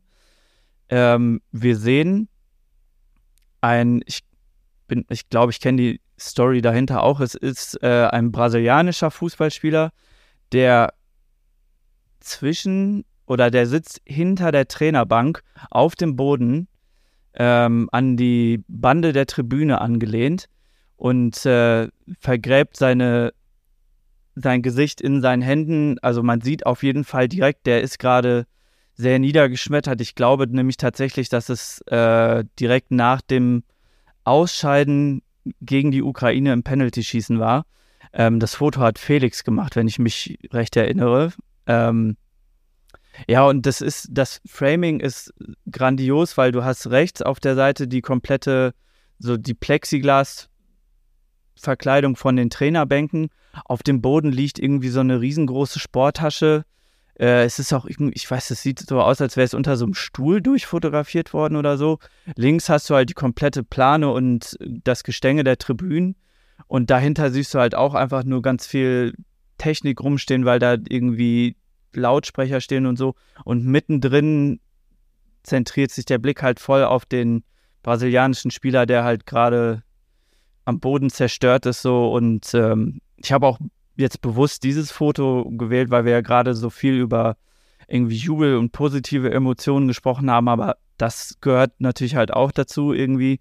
Und das war auch das Krasse, dass das immer so direkt nah beieinander lag. Klar, wenn die eine Mannschaft gewinnt, verliert die andere Mannschaft und die sind dann natürlich super enttäuscht und traurig. So, ich weiß auch zum Beispiel, dass die Argentinier, als sie ausgeschieden sind, da einige Tränen geflossen sind tatsächlich. Also äh, da hat man auch einfach nochmal gesehen, dass das für die nicht einfach nur so, so ein bisschen Hobbygekicke ist oder so. Das hat denen halt auch schon sehr, sehr viel bedeutet. Ähm, aber das sind natürlich dann auch irgendwie die Momente, die vielleicht erst im zweiten Schritt man sieht oder auf die man achtet, weil dann natürlich im ersten Schritt, wenn da so eine große Jubeltraube ausbricht, dann hältst du immer da drauf. Aber umso geiler fand ich es halt von, von Felix in dem Fall, dass er in dieser Situation, wo auf der einen Seite kompletter Jubel und Euphorie herrscht, er auch irgendwie so die Niedergeschlagenheit von dem brasilianischen Spieler eingefangen hat und das halt auf eine grandiose Art und Weise. Jack, möchtest du was ergänzen? Nee, Fabian hat es ziemlich gut beschrieben. Ich finde, das Foto sagt mehr als tausend Worte. Also man muss es sich auf jeden Fall, wenn man jetzt die Folge hört, äh, dazu anschauen, weil echt ein wahnsinnig krasses Foto. Also Respekt, Felix, falls du es gemacht hast. Warst du dir sicher, Fabian? Oder? Ich bin mir ziemlich sicher. Er hat es mir sogar, glaube ich, kurz danach irgendwie auf dem Rechner gezeigt, wo, äh, als wir alle wieder im Office waren und alle irgendwie die, die Ukraine-Jubelfotos und Videos äh, wieder rausgesucht und bearbeitet haben und dann drehte er so seinen Laptop und meinte so, ey, hier, guck mal. Und alle waren so, boah, alter, krass, das ist ja, ja das ein ultra heftiges Foto. Äh, und ich würde auch mal tippen, er war so mit einer der einzigen auf dem Platz, die irgendwie genau dieses Bild dann gesehen und gemacht haben, so, ne, während alle anderen irgendwie auf die Ukraine und den großen Jubel fokussiert waren. Ja, super krasses Bild. Und auch ein super, super krasser Skill, den ich auch im ganzen Team immer wieder gesehen habe. Also auch bei Kai und bei äh, Christoph und bei, äh, also bei allen. Ich brauche die Namen gar nicht aufzählen, äh, wirklich bei allen. Ähm, dass, wenn irgendwo was passiert, trotzdem noch nach links und rechts geschaut wird. Also oft ist es ja so, bei großen Sport, äh, Sportevents, ihr da draußen kennt das vielleicht, wenn ihr Teil dessen seid, ähm, da schauen eigentlich immer alle auf diesen einen Moment. Ja, also wenn ein Tor pass, wenn ein Tor fällt im, im Bundesliga-Stadion, dann äh, schießen alle auf den Torschützen. Also machen alle ein Foto vom Torschützen und das Foto gibt es tausendmal. Ähm, aber die besonderen Fotos sind meistens die, wenn sich dann einer umgedreht hat, in die Menge fotografiert hat. Oder wenn äh, sich, wenn einer irgendwie auf den Sportdirektor gegangen ist oder was weiß ich, irgendeine Story daneben fotografiert hat. Und das fand ich so krass, dass das irgendwie immer der Fall war. Also alle von uns hatten die Augen gefüllt immer überall. Also natürlich nicht alle überall, aber habe den Eindruck gehabt, wenn zwei Fotografen da waren, der eine hat gesehen, ah, okay, der ist beim Torschützen, ich drehe mich zur Bank. So, und das ist einfach ein krasser, ein krasser Skill, das noch in der, im Adrenalin, das noch ähm, challengen zu können oder äh, channeln zu können. Das ist schon äh, außerordentlich.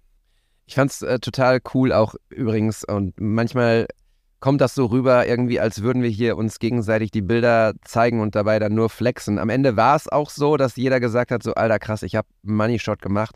Aber es war nie so, dass das Gefühl rauskam, so, ja, du alter Angeber irgendwie, sondern es war einfach wirklich, es entsprach einfach der Wahrheit, dass dann diese, diese krassen Fotos ähm, einfach auch alle begeistert haben und jeder gesagt hat, Junge, was hast du da für einen Shot gemacht irgendwie. Also in dieser in diesem Team gab es eben auch kein Neid oder sowas, sondern vielmehr Glücksempfinden, wenn jemand irgendwie so ein Foto gemacht hat. Ne? Also das eine Foto, über das Basti und ich gesprochen haben, was ihr irgendwann hören werdet. Basti kam halt direkt zu mir und zeigte mir so, Alter, ich glaube, ich habe den Shot des Turniers gemacht. Und das sind dann irgendwie keine Phrasen oder kein Angeben, sondern das ist dann wirklich einfach, entspricht dem Moment der Wahrheit und zeigt die hohe Qualität, die wir da einfach an Fotografen und an Output hatten. Also das, ich wundere mich auch übrigens, also wir haben ja eine Milliarden Fotos gemacht und nur ein, ein Müh, ein Bruchteil davon gibt es zu sehen. Ich bin gespannt, was wir noch mit all diesen Fotos machen, die bisher noch nicht das Licht der Öffentlichkeit entdeckt äh, oder gesehen haben. Ähm, das wird noch zu diskutieren sein, was wir damit machen werden. True. Es ist auch viel zu viel, um, um nur ansatzweise das alles in einer Folge irgendwie zu besprechen. Also ich hatte, ich habe oft Probleme damit, irgendwie die besten Bilder für eine Folge rauszusuchen, aber hier jetzt war es nochmal ganz besonders schwierig, weil es so viele, viele geniale Bilder gibt. Ähm, so, und nur weil ich das jetzt das eine rausgesucht habe, als erstes irgendwie, bedeutet das ja noch lange nicht, dass er nicht noch 50 andere Bilder auf gleichem Niveau in diversen Pick-Drop-Ordnern oder auf Festplatten-Servern irgendwo äh, liegen, die man jetzt nur vielleicht in der Schnelle nicht so ausführlich besprechen kann. Ich würde gerne ein Foto auch noch erwähnen, was tatsächlich nur als einzelnes Bild sozusagen existiert, weil ähm, derjenige, und ich weiß nicht, wer es gemacht hat, ich, äh, vielleicht könnt ihr mir da helfen. Ähm, derjenige musste dann ins Office, weil er irgendwie was schneiden musste oder was auch immer, aber er hat noch diesen Moment festgehalten. Es kamen Spieler auf den Platz, die Rosen in der Hand hatten und die Rosen haben sie an das Publikum verteilt. Mauritius, glaube ich. Ja, richtig. Ja. Das war die Mannschaft von, von Mauritius und wenn du mir jetzt noch den Fotografen sagst. Kai. Kai. Kai, genau. Ja. Ähm, Kai hat dieses Foto gemacht, weil er gesagt hat, ach krass, das ist ja irgendwie ein besonderer Moment, hat da irgendwie einmal draufgehalten, zweimal und ist dann zum Office gekommen, weil er irgendwie einen anderen Job hatte, eine andere Aufgabe. Dieses eine Foto, man sieht weder den Spieler in Gänze, noch irgendwie ähm, hat der Typ seine Beine auf dem, auf dem, also man sieht die, die Füße nicht, die Hand ist abgeschnitten, all das, was irgendwie für gewöhnlich irgendwie dann als, äh, weiß nicht, da fehlt irgendwie auch der Kontext und so. Aber dieses Foto ist so, wie es ist, einfach perfekt, weil das Licht ist geil, wir sehen, ähm, wir sehen Schatten und Sonne, äh, die, die Rose, die er unten in der Hand trägt, an Höhe seines, seines, seiner Shorts, ähm, ist super im, im Licht der Sonne. Und wenn man weiß, was hinter dem Foto steckt, dass er nämlich quasi auf diesem Weg gerade zu, zu den Fans gegangen ist, um das, das zu, zu verschenken, dann ist das so ein tolles Storytelling, so ein cooles Foto. Und von solchen Momenten gab es einfach ganz viele, die einfach nicht obvious sind. Das ist keine, keine Sportfotografie auf höchstem Niveau, aber es ist eben ähm, ein Moment mit einer tollen Geschichte dahinter. Und ich liebe dieses Foto einfach, einfach sehr, muss ich sagen.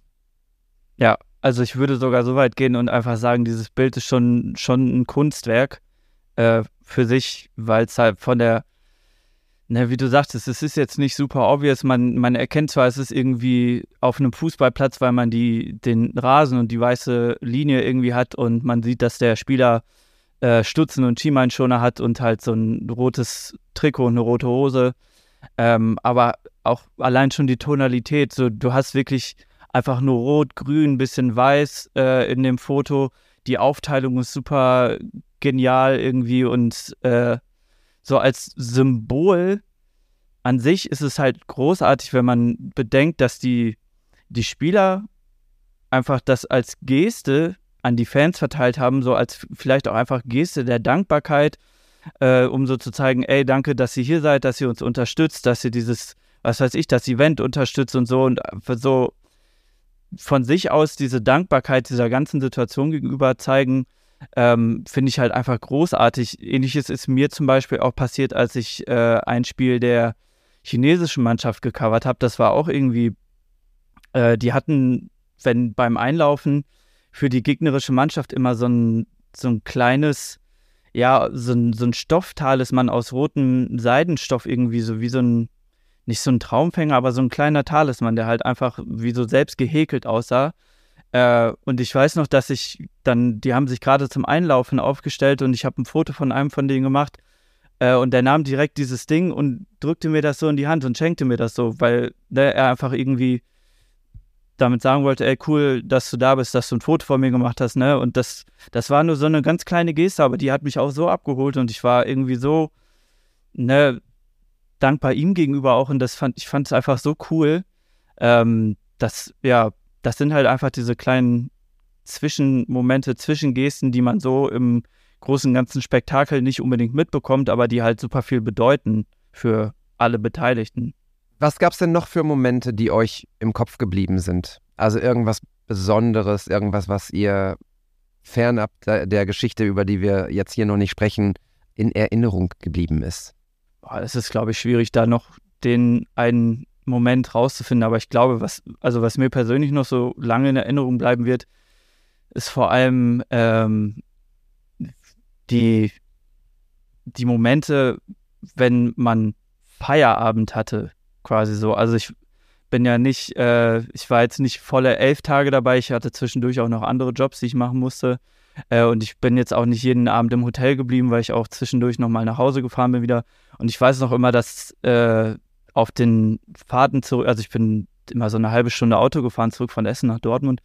Äh, und ich weiß noch, während der Fahrt, wie mein Kopf gerattert hat, um diese ganzen Erlebnisse und Ereignisse und so erstmal zu verarbeiten. Und auch selbst als ich zu Hause war, lag ich locker noch so immer eine Stunde oder so hellwach im Bett und mein Kopf musste das auch alles erstmal irgendwie sortieren und verarbeiten, was man den ganzen Tag über so an Ereignissen und Erlebnissen so wahrgenommen und aufgefangen hat irgendwie, weil das ja natürlich dann auch alles super schnelllebig ist irgendwie. Du machst dann drei, vier Spiele, rennst zwischendurch hin und her ins Office, musst hier noch kurz ein Video schneiden, da die Fotos fertig machen und hochladen, dann wieder direkt zum nächsten Spiel, dann hast du vielleicht mal kurz einen Moment Pause, um was zu essen, aber so wirklich die Zeit, um alles, was man da so erlebt, äh, zu verarbeiten, das, also das hat bei mir am Abend immer ein bisschen gedauert und auch die Tage danach wirklich um, so, da hat es erstmal irgendwie, glaube ich, eine ganze Woche gebraucht, bis ich das so in meinem Kopf sortiert hatte, weil das halt einfach wirklich so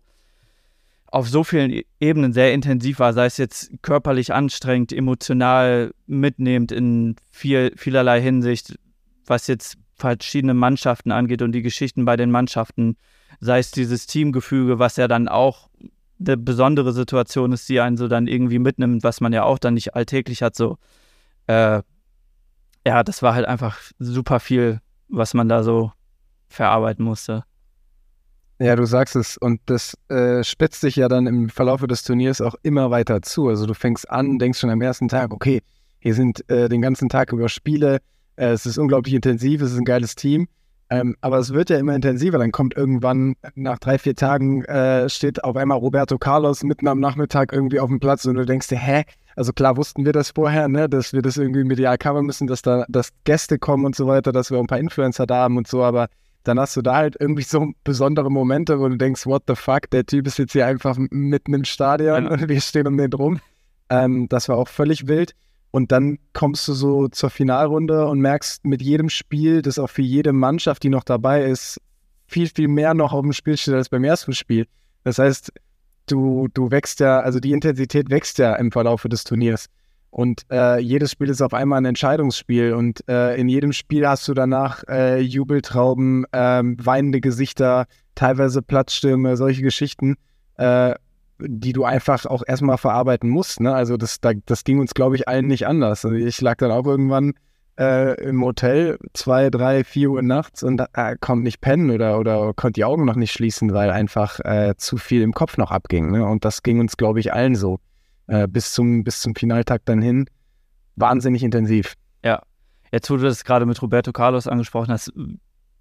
Ein Moment, der mir jetzt gerade wieder ins Gedächtnis geschossen ist, war tatsächlich auch am allerersten Tag, äh, freitags kurz vorm Eröffnungsspiel. Da war gerade die Eröffnungsfeier und dann hieß es auf einmal, ja, Otto Rehagel ist da und äh, irgendwer muss den mal kurz interviewen, um irgendwie einfach was einzufangen.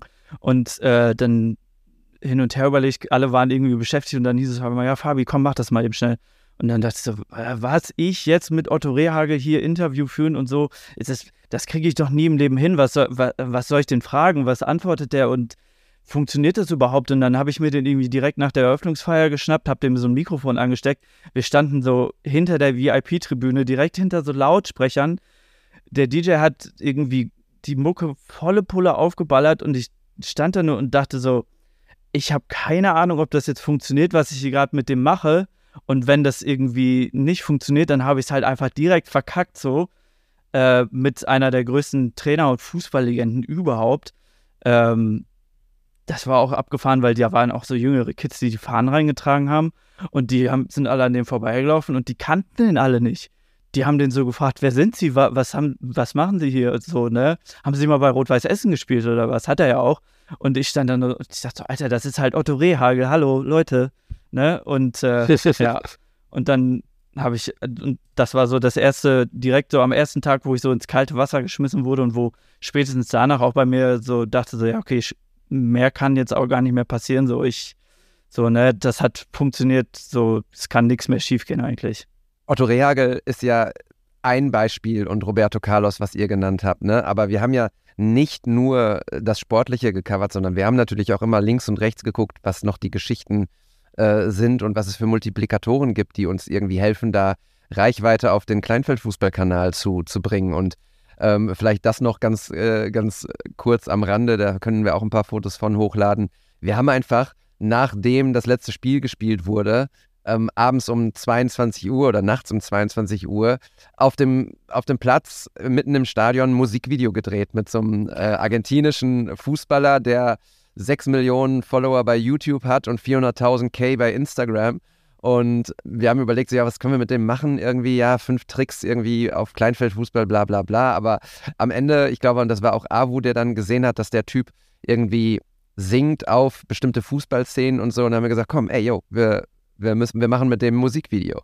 Völlig wild. Und dann hat äh, Kai, glaube ich, noch, oder Leon war es, glaube ich, noch so ein ähm, Torwart von, aus Irland dahin irgendwie kennengelernt. Kyle, ähm, der auch bei TikTok riesengroß ist. Und dann haben wir einfach noch mit, mit dem Argentinier und mit dem äh, irischen Keeper noch irgendwie so zwei TikTok-Challenges gemacht auf dem Platz. Irgendwie. Und keiner ist weggegangen. Alle saßen da und es war 1 Uhr nachts und haben den Ball noch ein bisschen irgendwie äh, ge gezockt und ein bisschen gespielt und irgendwie alle hatten einfach mega Bock da zu sein und, und das jetzt zu machen, so mit den Leuten und äh, im Team zusammen und so.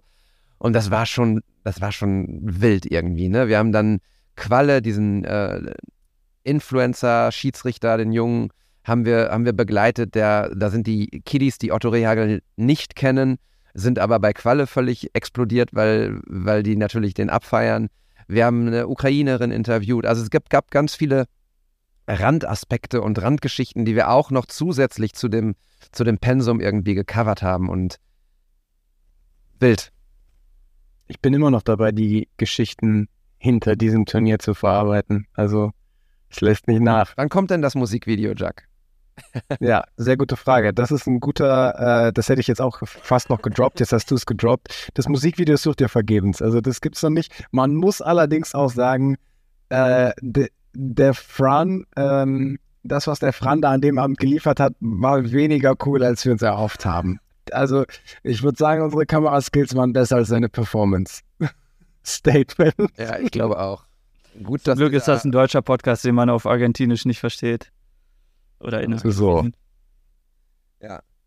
Aber auch da nochmal, ne? Die haben alle Bock gehabt, egal ob der jetzt 6 Millionen bei YouTube hat oder nur 12 Wurstverkäufer in seiner Straße kennt. Ähm, die haben alle Bock gehabt, mitzumachen, äh, Klamauk und Spaß mit uns zu machen. Und das gehört einfach zu diesem gesamten Turnierverlauf auch dazu, dass wir auch wirklich sehr, sehr close waren mit den, mit den Spielern, mit den Trainern, mit allen Verantwortlichen und es nie, nie irgendwelche krassen Hürden gab. Also vielleicht auch da nochmal, wir haben ähm, dann versucht, so ein bisschen näher auch an die Brasilianer ranzukommen und es war halt ein Anruf. Also, ne, es war ein Anruf, so, yo, habt ihr Bock? Ja, klar, ich bin morgen bei euch im Office.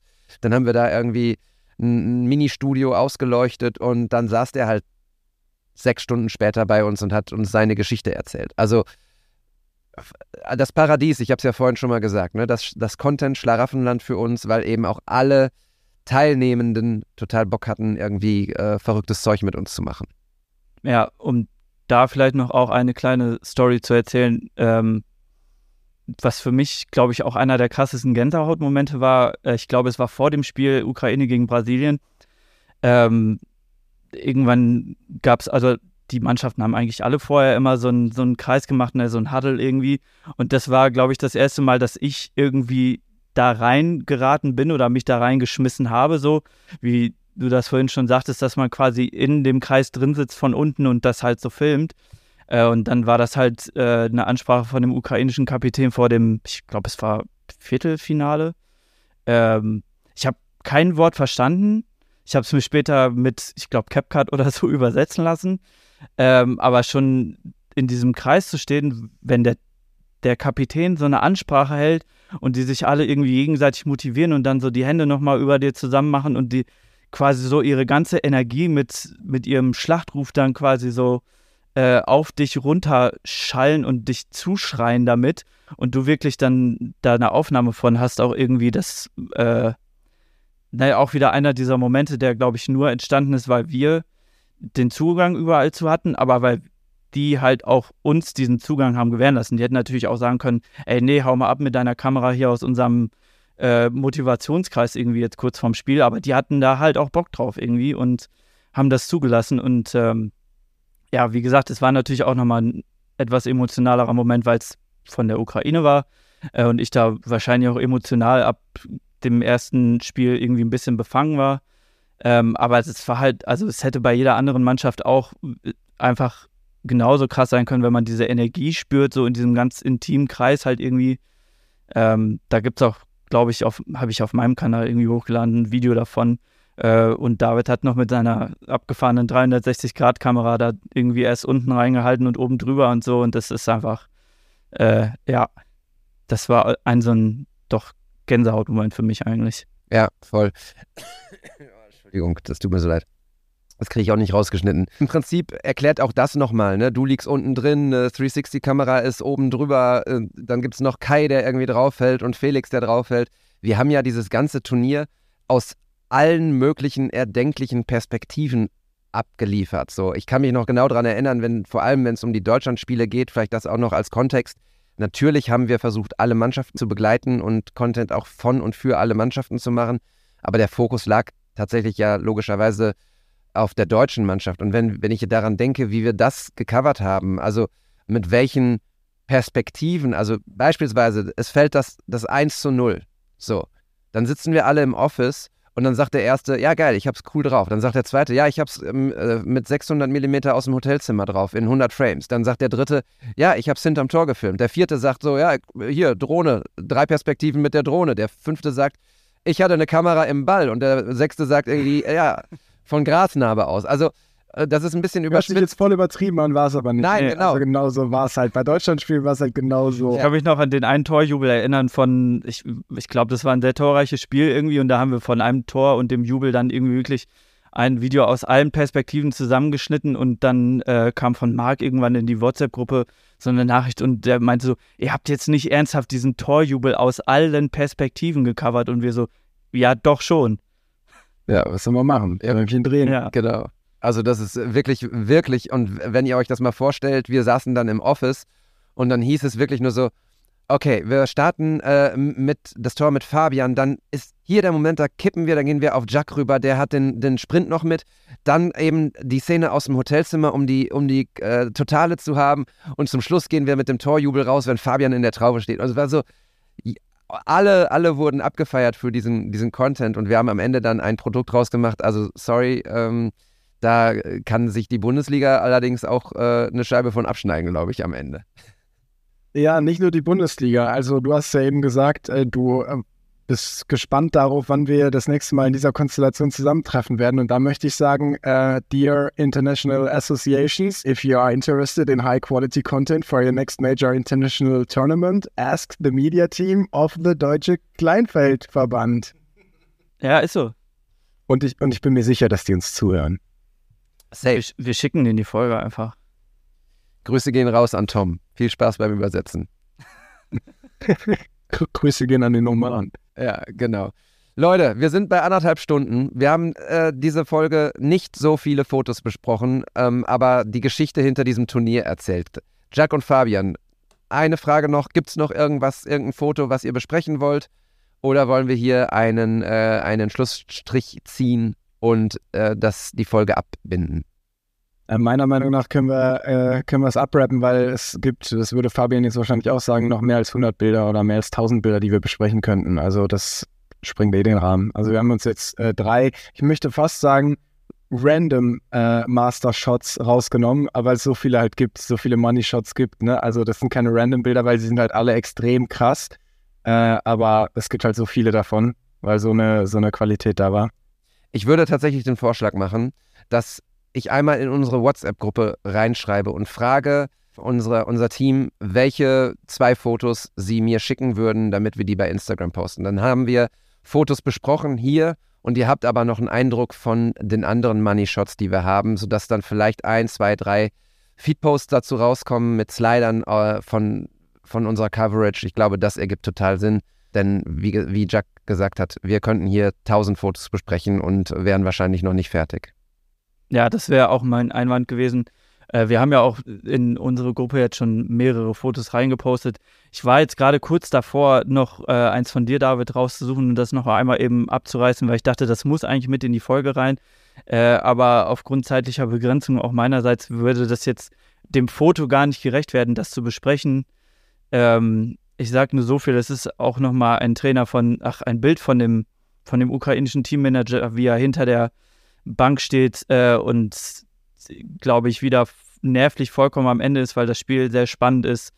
Ähm, und ich sage nur so viel, es wird mit Spiegelung gearbeitet und mit Vorder- und Hintergrund. Das ist ein fantastisches Bild. Ähm, das, Super krass ja, Foto. Das kommt auf jeden Fall mit in die, in die Auswahl auch noch mit rein. Ähm, ja, das müsst ihr euch dann einfach auf dem Instagram-Kanal reinziehen mit anderen zusammen. So machen wir das. So, Danke, dass ihr da draußen tapfer durchgehalten habt. Es war eine etwas andere Folge, wie schon gesagt, und ich hoffe, ihr habt trotzdem ein bisschen was mitgenommen, so wie wir bei diesem Turnier gearbeitet haben, was, worauf wir Wert gelegt haben, wie wir ja die Fotos in ein Bewegtbild eingebaut haben und so weiter und so fort. Lasst uns bitte gerne einen Kommentar äh, da bei Instagram, wenn ihr die Folge so gefeiert habt und gerne auch, wenn ihr sie doof fandet. Seid euch sicher, wir werden demnächst wieder reguläre Folgen machen, wo es um zwei Fotos geht, die ziemlich sicher nichts mit Fußball zu tun haben werden. Danke, dass ihr da seid. Ich möchte noch kurz darauf hinweisen, es gibt die kleine Challenge, die wir haben, WTS-Podgrid. Die läuft seit vier Wochen, fünf Wochen, sechs Wochen mit dem Hauptthema, macht ein Foto von etwas Buntem und äh, fügt den Hashtag WTS-Podgrid hinzu und wir werden dann die fünf, sechs, sieben besten Fotos einfach demnächst mal in die Folge nehmen und dann eine neue Challenge für euch ins Leben rufen. Folgt uns gerne bei Instagram. Alle Creator, die Teil dieses ähm, wunderbaren Teams waren, findet ihr in den Show Notes.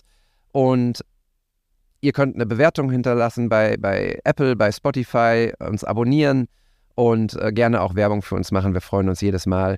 Danke, dass ihr dabei seid. Und Jack, Fabian, ein letztes Wort. Ein letztes Wort. Äh, vielen Dank fürs Zuhören. Und wenn ihr äh, Anregungen habt oder Fragen zum Thema Kleinfeldfußball, äh, haut sie auch an uns raus. Ähm, mich würde aber vor allem interessieren, was würdet ihr machen, wenn ihr die äh, Möglichkeit hättet, ähm, ein solches Fußballturnier, ein solches Kleinfeldfußballturnier zu begleiten? Welche Angles, an die wir vielleicht nicht gedacht haben, würdet ihr covern? Äh, was würdet ihr generell machen oder was, was interessiert euch? Haut mal raus eu eure Fragen und eure Anregungen und äh, dann beantworten wir die. Ich habe absolut nichts mehr zu sagen. Ähm, also mir fällt auch nichts Schlaues mehr ein. Ich glaube, was, was den Inhalt und den Umfang angeht, haben wir schon alles gesagt. Ähm, was die vielleicht jetzt nochmal anschließend an Jack, was ihr vielleicht auch nochmal raushauen könntet, ist, ähm, wie es euch so geht, ob ihr solche Erfahrungen schon mal gemacht habt, mit äh, in so größeren Gruppen von Fotovideografen irgendwie eingespannt zu sein, in so einem Team zu arbeiten, äh, ob ihr bis jetzt immer nur solo unterwegs wart oder ob ihr auch schon mal in solche Situationen reingekommen seid, wo ihr euch irgendwie unsicher gefühlt habt mit eurem eigenen kreativen Schaffen und äh, alles, was ich vorhin so mal angerissen hatte mit dem Selbstzweifel und so, weil ich glaube, das ist bei vielen immer ein Thema, aber die wenigsten sprechen so darüber. Also lasst da gerne mal einfach auch eure Erfahrungen in den Kommentaren da. Ähm, Wäre mal interessant zu wissen, bei wem das noch alles so ist. Und damit vielen lieben Dank fürs Zuhören und bis ganz bald. Ciao.